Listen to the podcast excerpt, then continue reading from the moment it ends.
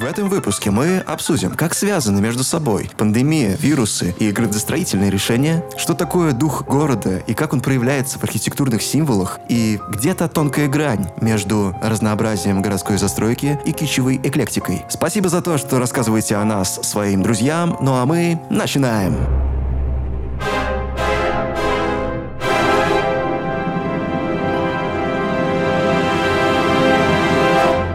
Всем привет! Вы слушаете подкаст «Загадки архитектора». Я ее ведущий Воронцов Владислав. Ну а сегодня в гостях нашей программы ведущий телеканала «Москва-24» Павел Осовцов. Привет. Да, сегодня особенный выпуск, потому что я очень люблю архитектуру красивую, но я в ней совершенно не разбираюсь, поэтому я думаю, что и мне будет интересно тебя, Владислав, послушать, и надеюсь, тебе что-то удастся узнать у меня, хотя, повторюсь, я вот в архитектуре слабо понимаю. Мне вот интересно, а с точки зрения вот рядового жителя, москвича, да, вот что для тебя вообще важно в городе, и что для тебя вообще такое архитектура? Вообще, как ты это понимаешь, и какое место для твоей жизни это занимает вообще понятие? Знаешь, я считаю, что прежде всего должно быть две вещи. Первая вещь – это комфорт в использовании, то есть функциональность. Второе, конечно, архитектура должна вдохновлять и передавать дух города. И мне кажется, что вот на стыке этих двух вещей, вдохновения и передачи кода городского, который на протяжении там, веков строится здесь, да, выстраивается. Архитектура — это же разговор, в котором горожане общаются со своими потомками, а мы видим, что нам хотели сказать предки. И вот функциональный момент, чтобы все это было удобно, а не только красиво. Вот, наверное, вот для меня городская архитектура, она в этом.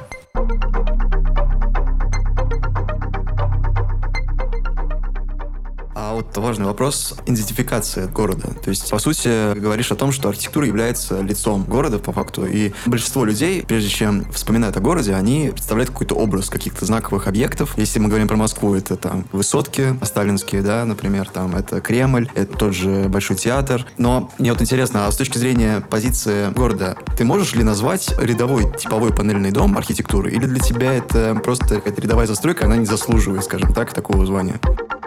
Я могу назвать жилой дом архитектурой, и более того, мне как раз гораздо больше интересна такого рода архитектура, потому что здание типа Большого театра или Московского Кремля, который, безусловно, является визитной карточкой Москвы, это для меня достаточно попсовые вещи. Мне кажется, что они настолько примелькались, что ты уже не обращаешь на них внимания. Поп-культурные, да, попса это такое слово некое пренебрежительное. Наверное, именно вот эта поп-культурная история здесь. То есть в этом нет ничего плохого, просто мне как москвичу, который здесь живет всю свою жизнь. Поэтому для меня архитектура является как раз не только такие памятники, достопримечательности, а какие-то городские, если можно так сказать, легендарные здания. Для меня, безусловно, архитектура жилых домов в Фрунзенской набережной, жилых домов на Чистых прудах, жилых домов на Бауманской. Это, безусловно, архитектура, которая составляет город. Потому что достопримечательности — это картинки. А город, он состоит из бытовых построек. И, собственно говоря, то, о чем я говорил в начале, начале функциональности. Для меня высотки это не функциональные строения, это некое заявление. Это как и Кремль, на самом деле, это некий стейтмент. Меня это не возбуждает. Ну, по-моему, это очень, скажем так, это не функциональные строения,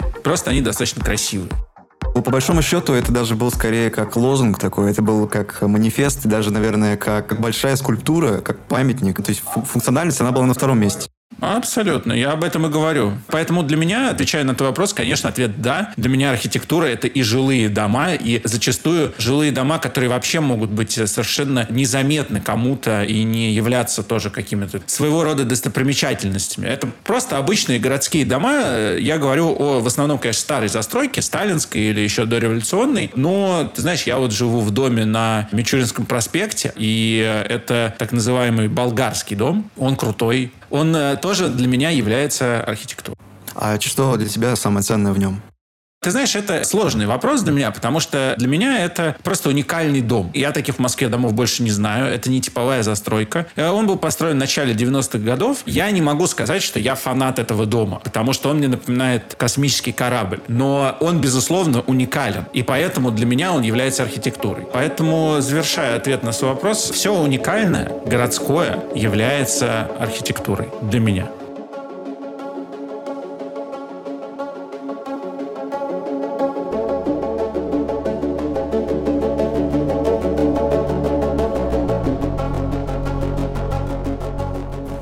Есть такой философ Мартин Хайдегер. В его трудах он описывает вообще понятие ценность. И он такой приводит пример с золотом. Само по себе характеристики золота, они, они конечно, уникальны. Это, это плавкий металл, он обладает рядом положительных свойств, но его ключевая ценность вовсе не в том, что он обладает этими свойствами, а в том, что он редкий. Его сложно добыть, и он относительно других металлов очень редкий. Если, например, мы любой другой металл сделаем таким же редким, как золото, но, допустим, свойства не будут приравнены к золоту, он, возможно, будет даже стоить дороже, чем золото. И как раз речь о ценности, она в какой-то мере связана с уникальностью. Это как раз то, о чем ты говоришь. И, к сожалению, сегодня я как архитектор наблюдаю, что среди заказчиков архитектуры, ну, это можно и не архитектуры назвать, потому что некоторые архитекторы считают, что типовая застройка не может называться архитектурой. Но так или иначе, через типовую застройку этот уникальный образ, он обесценивается. Ну, за счет того, что он становится рядовым, типовым, хотя, может быть, сам по себе, если он в уникальном виде, он будет и нести какую-то действительно высокую ценность. Но это как раз к разговору о том, что городская среда, она должна быть разнообразной, и должно быть большое количество различных форм, типов застройки и по стилистике, и, в принципе, по видам и функционалу. Но в то же время возникает такой вопрос, а как не уйти нам в эклектику?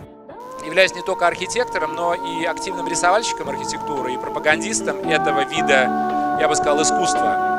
Э, я всегда проверяю э, свое ощущение а что же такое сегодня красивый город?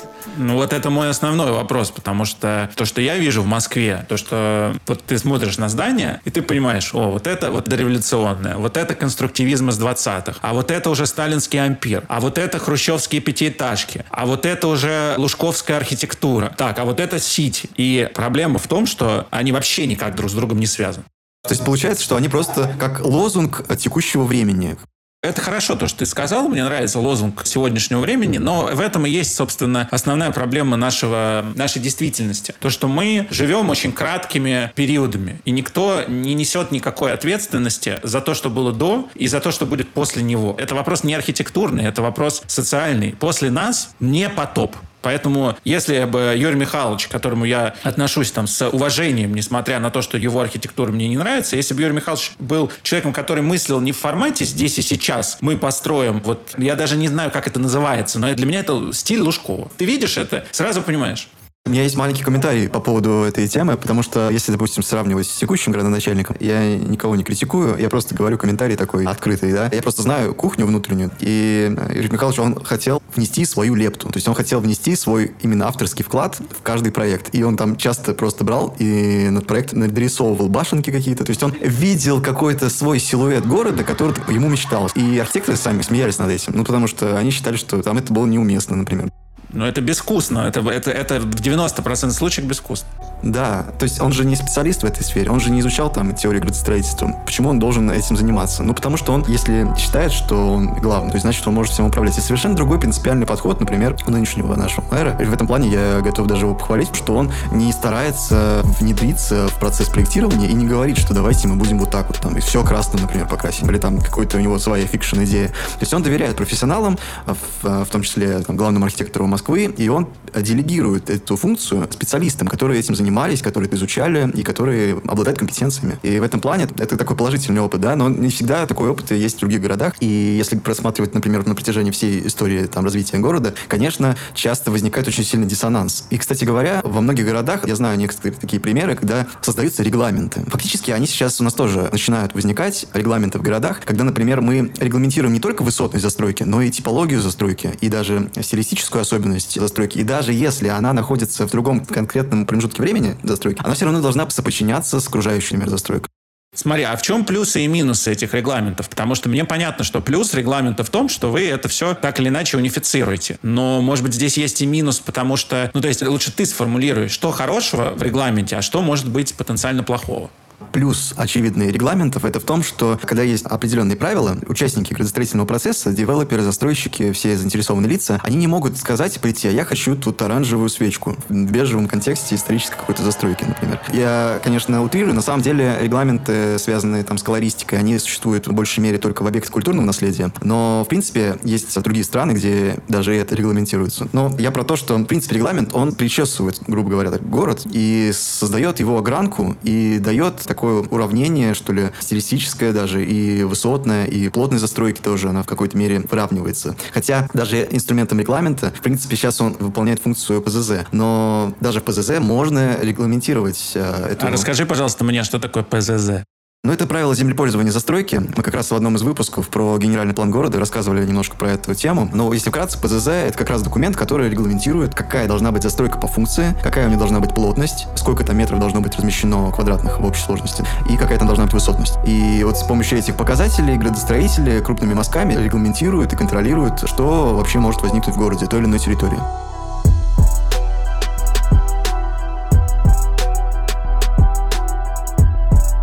Мне кажется, очень полезная штука. Другой вопрос, как она формируется, конечно, это другой аспект. Но, тем не менее, когда градостроитель получает этот документ ПЗЗ, точнее, уже когда конкретный проектировщик объемный спускается уже на более низкий уровень в плане уже детальной проработки, он уже не имеет права отклоняться от этих параметров. И, соответственно, с помощью этого документа это уже регламентируется. Другой вопрос, как принимаются эти регламенты. Я считаю, что их можно было бы более сделать публичными, чтобы в этом участвовало больше количество людей, а не только какой-то узкий круг специалистов, да. Ну, а с другой стороны, понимаешь, это понятно, что везде у нас в нашей жизни есть разные такие подводные течения, и кому-то это обязательно в каком-то месте будет выгодно. Но с другой стороны, понимаешь, здесь тонкий, на мой взгляд, вопрос. Это, в принципе, такой современный большой вопрос. Он касается в том числе урбанистики. Нужно ли допускать людей к решениям? Нужно ли проводить какие-то референдумы, которые касаются устройства города? На самом деле, да, это важный, важный вопрос, важная дилемма, потому что на самом деле, вот, например, если вы вспомните Москву буквально там 2000 когда у нас просто было кругом одни пробки, кругом машины, и не было места, где пройти, когда еще даже не было речи о том, что нужно развивать пешеходную инфраструктуру, большинство жителей считало, что нужно расширять дороги, строить новые паркинги. Кстати говоря, Лужков как раз предлагал целую программу строительства подземных паркингов. Если бы она реализовалась, это была бы просто фатальная ошибка градостроительная, потому что сейчас как раз принята программа на 2000 2050 год, чтобы внутри Садового кольца вообще убрать частный автотранспорт и оставить только общественный. Таким образом, уменьшить внутренние потоки личного транспорта, чтобы увеличить больше количество пешеходной инфраструктуры, транспорта общественной, ну, то есть, чтобы город был для пешеходов, а не для машин. Если бы мы брали 2000 год и начали бы опрашивать людей, что нужно сделать, особенно если мы опрашивали автомобилистов, то они бы, конечно, голосовали за то, что нужно развивать автомобильную инфраструктуру. Ну, в том-то и дело. Я про это и говорю, что здесь очень тонкий лед, в том смысле, что должна быть какая-то концепция, она должна соответствовать развитию технологий, которые будут в будущем. И, безусловно, там в 2000 году, когда большинство автомобилистов, они понимают, что им надо ехать, там, парковаться и т.д. и т.п., они не понимают то, что должны понимать урбанисты. Ребят, да через 20 лет будет шеринговая история. Всех будет каршеринг, будет развиваться общественный транспорт. То есть это та информация, которой обладают только люди, которые занимаются урбанистикой. То есть даже шире, чем архитектурой. Поэтому мне кажется, что тут это опасность, если мы всех будем привлекать на референдумы.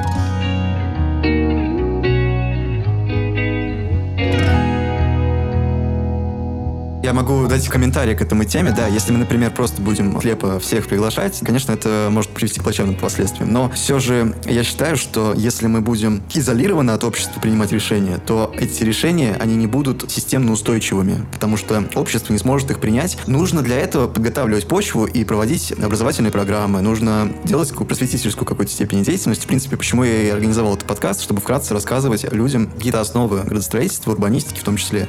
Мне кажется, это очень важно объяснять, что происходит. Да, потому что у нас же в школах, институтах, которые узкие специальности, не объясняют, там, как нужно устроить города. Потому что это целое будущее. Просто на самом деле это странно, потому что, с одной стороны, машины, мы их модернизируем. Каждый год у нас появляется новая серия, последняя. Там новые тормоза, электродвигатели, автопилоты. А при этом города мы строим точно так же, как мы строили век назад. Ну, то есть вообще практически ничего не поменялось. Ну, там, может быть, чуть-чуть тоньше стал железобетон за счет того, что увеличили прочность. А функционально мы, мы мыслим в общей сложности, что решаются проблемы должны вот именно таким же образом, как это делалось там 50 лет назад. Хотя мы знаем, что там в США часто были такие приведены ошибки, которые потом приводили к колоссальным последствиям в плане того, того же трафика автотранспорта, например. Когда начинали застраивать одноэтажную Америку, так называемую, и потом в итоге это привело к колоссальным автобанам, и в конечном итоге никому не стало не нужным. Чисто модель сама по себе, она ошибочная была. И об этом говорят многие урбанисты и девелоперы, которые стараются идти в прогрессив креативную какую-то сферу, и они предлагают какие-то новые концепции, там, городов-оазисов. Как... Но на самом деле нужна обширная дискуссия, а не так, что просто кто-то, там, городоначальник сверху диктует, посоветовавшись, конечно, с консалтинговыми агентствами, но даже если они примут грамотные решения, даже вот я знаю по собственному примеру, сейчас активно внедряются такие проектные решения, когда у нас внутри двора нет автомобилей. То есть шквал гнева и отрицания этого решения был колоссальный, потому что люди привыкли, что у них есть автомобиль, и они из этой парадигмы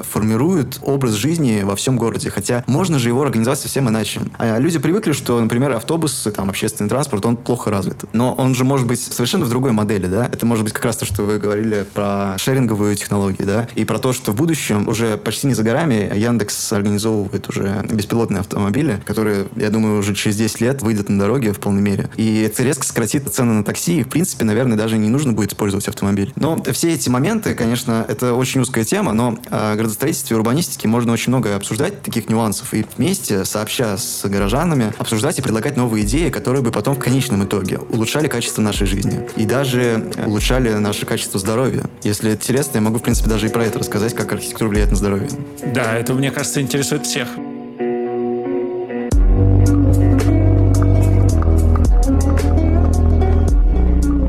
Это действительно актуальная тема в связи с пандемией, да? Казалось бы, ну, вирус. А при чем тут вообще архитектура градостроительства? Но на самом деле в градостроительстве и архитектуре были разработаны нормативы предельной, например, плотности населения, при которых не развивается количество эпидемий. А как это конкретно реализуется?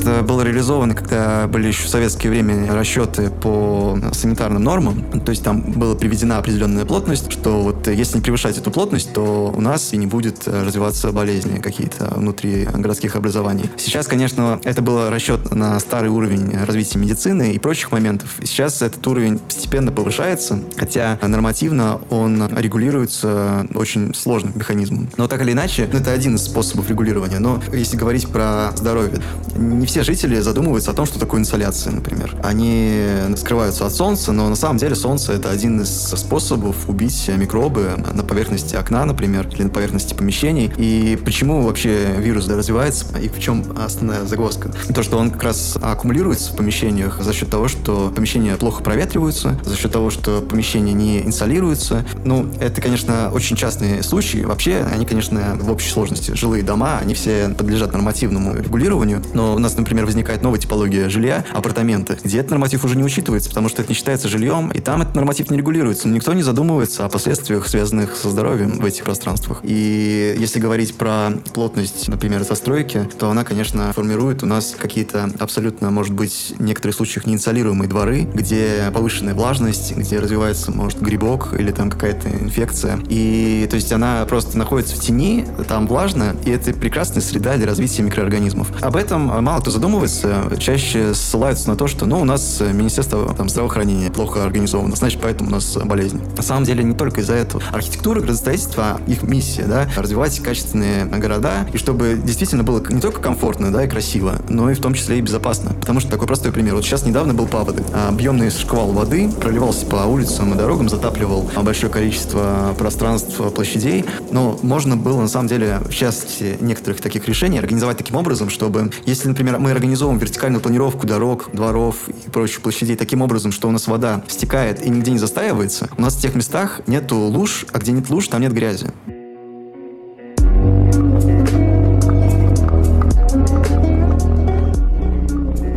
Чистоте города, например, ландшафтными решениями можно добиться таких условий эксплуатации города, где, в принципе, поддерживать его чистоту необходимо минимальными решениями. Но об этом, как правило, редко задумываются, делают там стандартные какие-то решения, а в некоторых случаях они не подходят, например. Тщательный, детальный, проработанный архитектурный проект, в том числе ландшафтный проект, он способен сделать такую среду, где будет не только комфортно, красиво, но еще и безопасно и чисто. Чистота — это как раз один из залогов здоровья. Но это я что-то ушел далеко.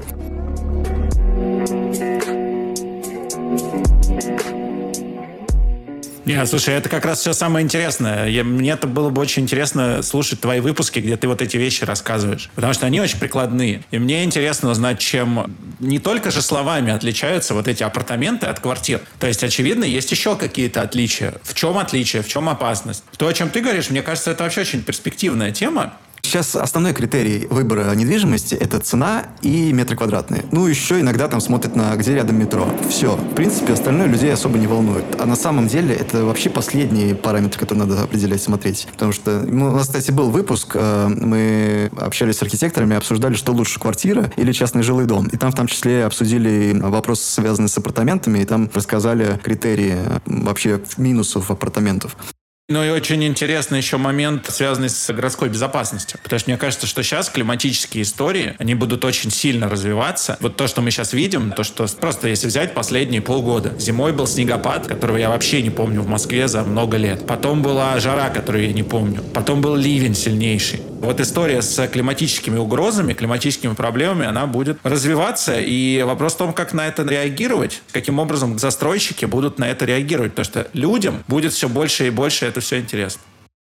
И говорит по радио товарищ Левитан, в Москве погода ясная, а в Лондоне туман. На самом деле, да, решения, они существуют. Действительно, есть решения, которые даже способны сократить количество ветров внутри жилой застройки. Это просто достаточно вычисляется, роза ветров, и по этому направлению закрываются фронта, например. Или там, если говорить про количество осадков, стараются выдержаться баланс территории озеленения, в котором бы не только поверхностным стоком через там, ливневую канализацию уводилась вода, но и она поглощалась бы за счет баланса территории озеленения, когда естественным способом она впитывается в грунт. Но если говорить про вопрос вопросы, как раз связанные с параметрами выбора недвижимости, я могу вкратце так сказать, что стоимость и метры квадратные – это вообще, наверное, самое последнее, что нужно смотреть в недвижимости, потому что это не определяет устойчивость данной территории, которую вы выбираете для жизни. Чтобы там действительно была комфортная среда, не только с точки зрения там, социальных моментов, но и с точки зрения экологии, с точки зрения даже микроклимата, например, с точки зрения того, насколько будет обеспечена эта территория инженерной структурой. Но, конечно, это все сложно рассчитать обычному рядовому жителю, но все равно, я считаю, если человек покупает жилье, это достаточно большая инвестиция в его жизнь, он должен все равно это продумывать и анализировать, потому что в дальнейшем от этого зависит его жизнь.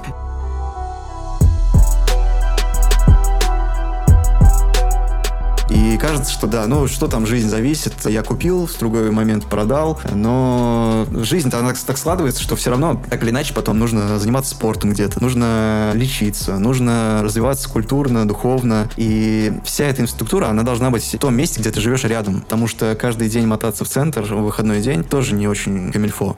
Я почему об этом говорю? Потому что застройщик сегодня, у него нет мотивации формировать разнообразную городскую среду с точки зрения различных функций. Просто потому что а и так покупают. Они просто делают минимальную стоимость за счет того, что как раз урезают все функции, просто делают минимальный пакет необходимый, который нормируется. И за счет минимальной стоимости они привлекают клиентов, которые покупают, а потом покупают и думают, а что мне там делать? А потом оказывается, что там особо-то и жить никто не хочет. И там в конечном итоге будет падать цена недвижимости. И если рассматривать эту историю как инвестиции, то это плохие инвестиции, потому что они в перспективе недвижимость будет обесцениваться. Ну или в лучшем случае она будет на том же уровне находиться. Нужно смотреть, как будет развиваться в перспективе территория, какие там будут новые объекты и какие там будет транспортная инфраструктура в том числе. И когда появится социальный запрос, когда покупатель потенциально будет приходить или на сайт, или на конкретному какому-то агенту, риэлтору и просить у него перечень не просто рядом с метро, а где он пропишет подробные требования того, что я хочу, чтобы тут рядом был культурный центр, чтобы тут был рядом с бассейн, чтобы рядом был коворкинг, библиотека условно, чтобы рядом я мог заняться полноценно спортом, не просто там какой-то фитнес-клуб, клуб, где резиновые коврики и нечем дышать. Чтобы это был полноценный спортивный объект, где я могу заняться акробатикой, например. Ну, то есть, когда весь этот перечень функций будет озвучиваться у риэлторов, когда это будет перечень озвучиваться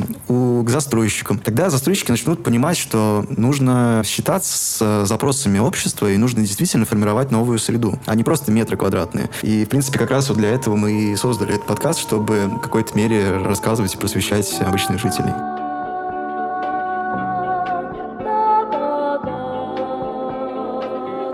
Посмотрите на картину «Московский дворик». В ней буквально разливается солнце, счастье, ощущение жизни.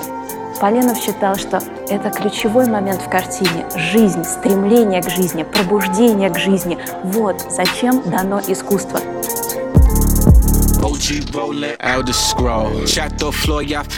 Мне кажется, что это супер интересная тема и туториал о том, как выбирать жилье, как оно влияет на качество жизни, на что смотреть, какие районы чем кому подойдут, вторичное жилье или новостройки. Вот эти все знания капсулированные. Это было бы дико интересно в подкастинге. Вот, я с удовольствием бы слушал такой подкаст. А у меня вопрос такой. Вы сказали, что вас не возбуждает высотки, что-то такое. А, а что возбуждает в архитектуре? Какие объекты притягивают внимание и что будоражит фантазию, скажем так? Я люблю, как я и сказал, дома, в которых можно жить, а не просто красивые картинки. И мне очень нравятся старые дома. Я люблю дома, в которых есть какая-то история. При этом, условно говоря, я вряд ли бы хотел жить в доме на набережной. Я совершенно не верю в какие-то вещи, связанные там с... Да нет, слушай, да, да энергетика плохая это. Ну, просто это не здорово жить в месте, где людей увозили каждый вечер, там просто, ну, они пропитаны негативной энергией. И я бы хотел какое-то место, где просто, ну, тихо, спокойно и по-старомосковски. Мой любимый район это Бауманская. Я очень люблю мало хороших домов, но э, Преображенская площадь. Вот дальше туда Сокольники. Я люблю такие места, в которых ты ощущаешь Москву. Центр города тоже классно, но это очень дорого. Вот пока об этом даже не думаю. Вот. Повторюсь, меня возбуждают дома для жизни, в которых хочется жить, а не просто там красивая картинка. То же самое касается интерьеров. Я смотрю иногда на какие-то интерьеры. Это очень круто, но я не понимаю, как там люди живут. Это как, знаешь, вот бывает машина, тебе в ней удобно ехать, а бывает, ну, машина, которая очень красивая, очень быстрая, но ты в ней не способен в Москве на ней передвигаться. Ну да, это все равно, что на Ламборгини на дачу с картошкой ездить, например. Хочу себе синий-синий-синий Ламборгини. Синий-синий гений ожидает в магазине. Я ловлю удачу, будто бы кидаю спиннинг. А ты такой синий, синий, словно иней абсолютно, абсолютно квартира, дом должна быть, что называется, for living. Поэтому я вот такие вот вещи люблю и так стараюсь выбирать себе недвижимость. Кстати говоря, это такая тема достаточно интересная. Ну, то, что ты говоришь, мне сразу образы всплывают, когда люди, например, берут и девелопер, застройщик рисует красивые рендеры, там панорамные окна, какая-нибудь джакузи с видом на город, что-то такое вот luxury. А потом это превращается в такой образ, то есть смотришь на фасад через пять лет, а он заклеен какой-то пленкой, там а, возникают какие-то непонятные шторы аляпистые. Кто-то из этой лоджии, которая предполагалось, что она будет панорамной, какой-то красивой, начинает ее застеклять, и в итоге возникает такой вот симбиоз кустарного какого-то происхождения. Часто я обращаю внимание, что возникает диссонанс между тем, как видит это, например, застройщик-девелопер красоту, и как это будет эксплуатироваться в конечном итоге жителям. Было бы круто найти консенсус, и чтобы было реально удобно для тех, кто будет в конечном итоге жить, и чтобы это мифический специфический образ, душа, душа дома, чтобы какие-то элементы, они создавали этот э, уют.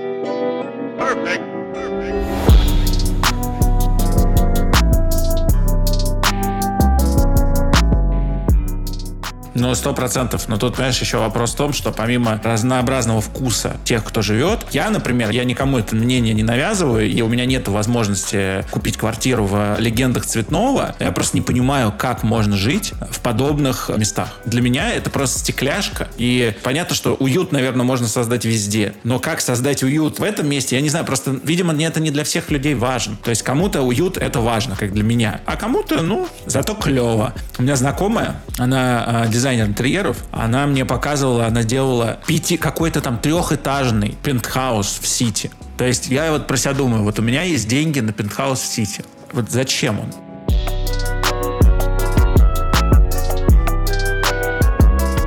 Ну, то есть я куплю себе дом загородный, я куплю себе хорошую квартиру, пусть в новом доме, там где-то, например, на, я не знаю, есть супер там дорогая недвижимость, там на Якиманке где-нибудь, там вот в этом районе. Но зачем покупать трехэтажный пентхаус в Сити? То есть что этот человек хочет сделать? Он хочет кому-то показать свой статус, тогда это имеет смысл. Если он хочет там жить, мне непонятно, как там можно жить, но, впрочем, у меня нет столько денег, поэтому я, возможно, что-то не понимаю. Ну да, для многих, на самом деле, недвижимость недвижимость — это даже не столько про жизнь, а столько показать свой статус. Часто именно приобретаются большие квадратные метры не для того, чтобы было уютно. Потому что на самом деле большие квартиры, там, большие дома — это не всегда про уют. Там даже иногда бывает как-то жутковато. Это тоже такая дилемма, потому что некоторые просто еще недвижимость рассматривают как инвестиции, и они думают, что если большое количество метров я сейчас заберу, потом это перепродам, то есть это не всегда выигрывает.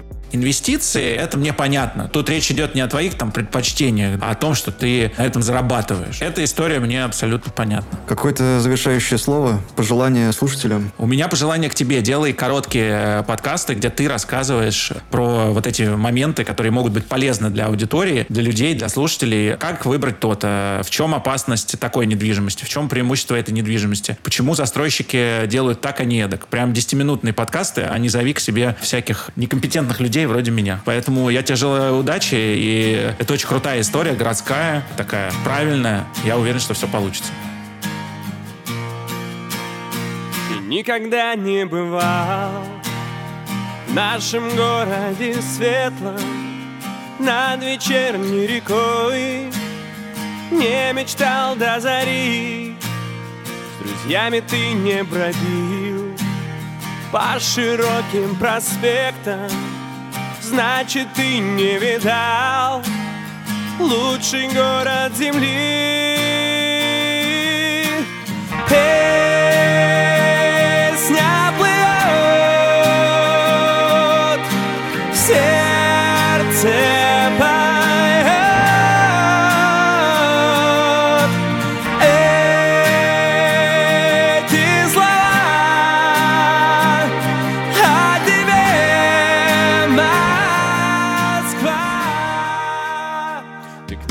Подписывайтесь, делитесь с друзьями. Мы есть на подкасте Яндекс Музыки и других платформах. Также ищите нас в Инстаграме и ВКонтакте. Вы можете написать свои предложения по новым темам и оставить отзыв или даже заявку на участие в подкасте. Пишите на почту mosurbanblog. Адрес указан в описании подкаста. С вами был я, ведущий программы архитектор, градостроитель Воронцов Владислав. До скорых встреч!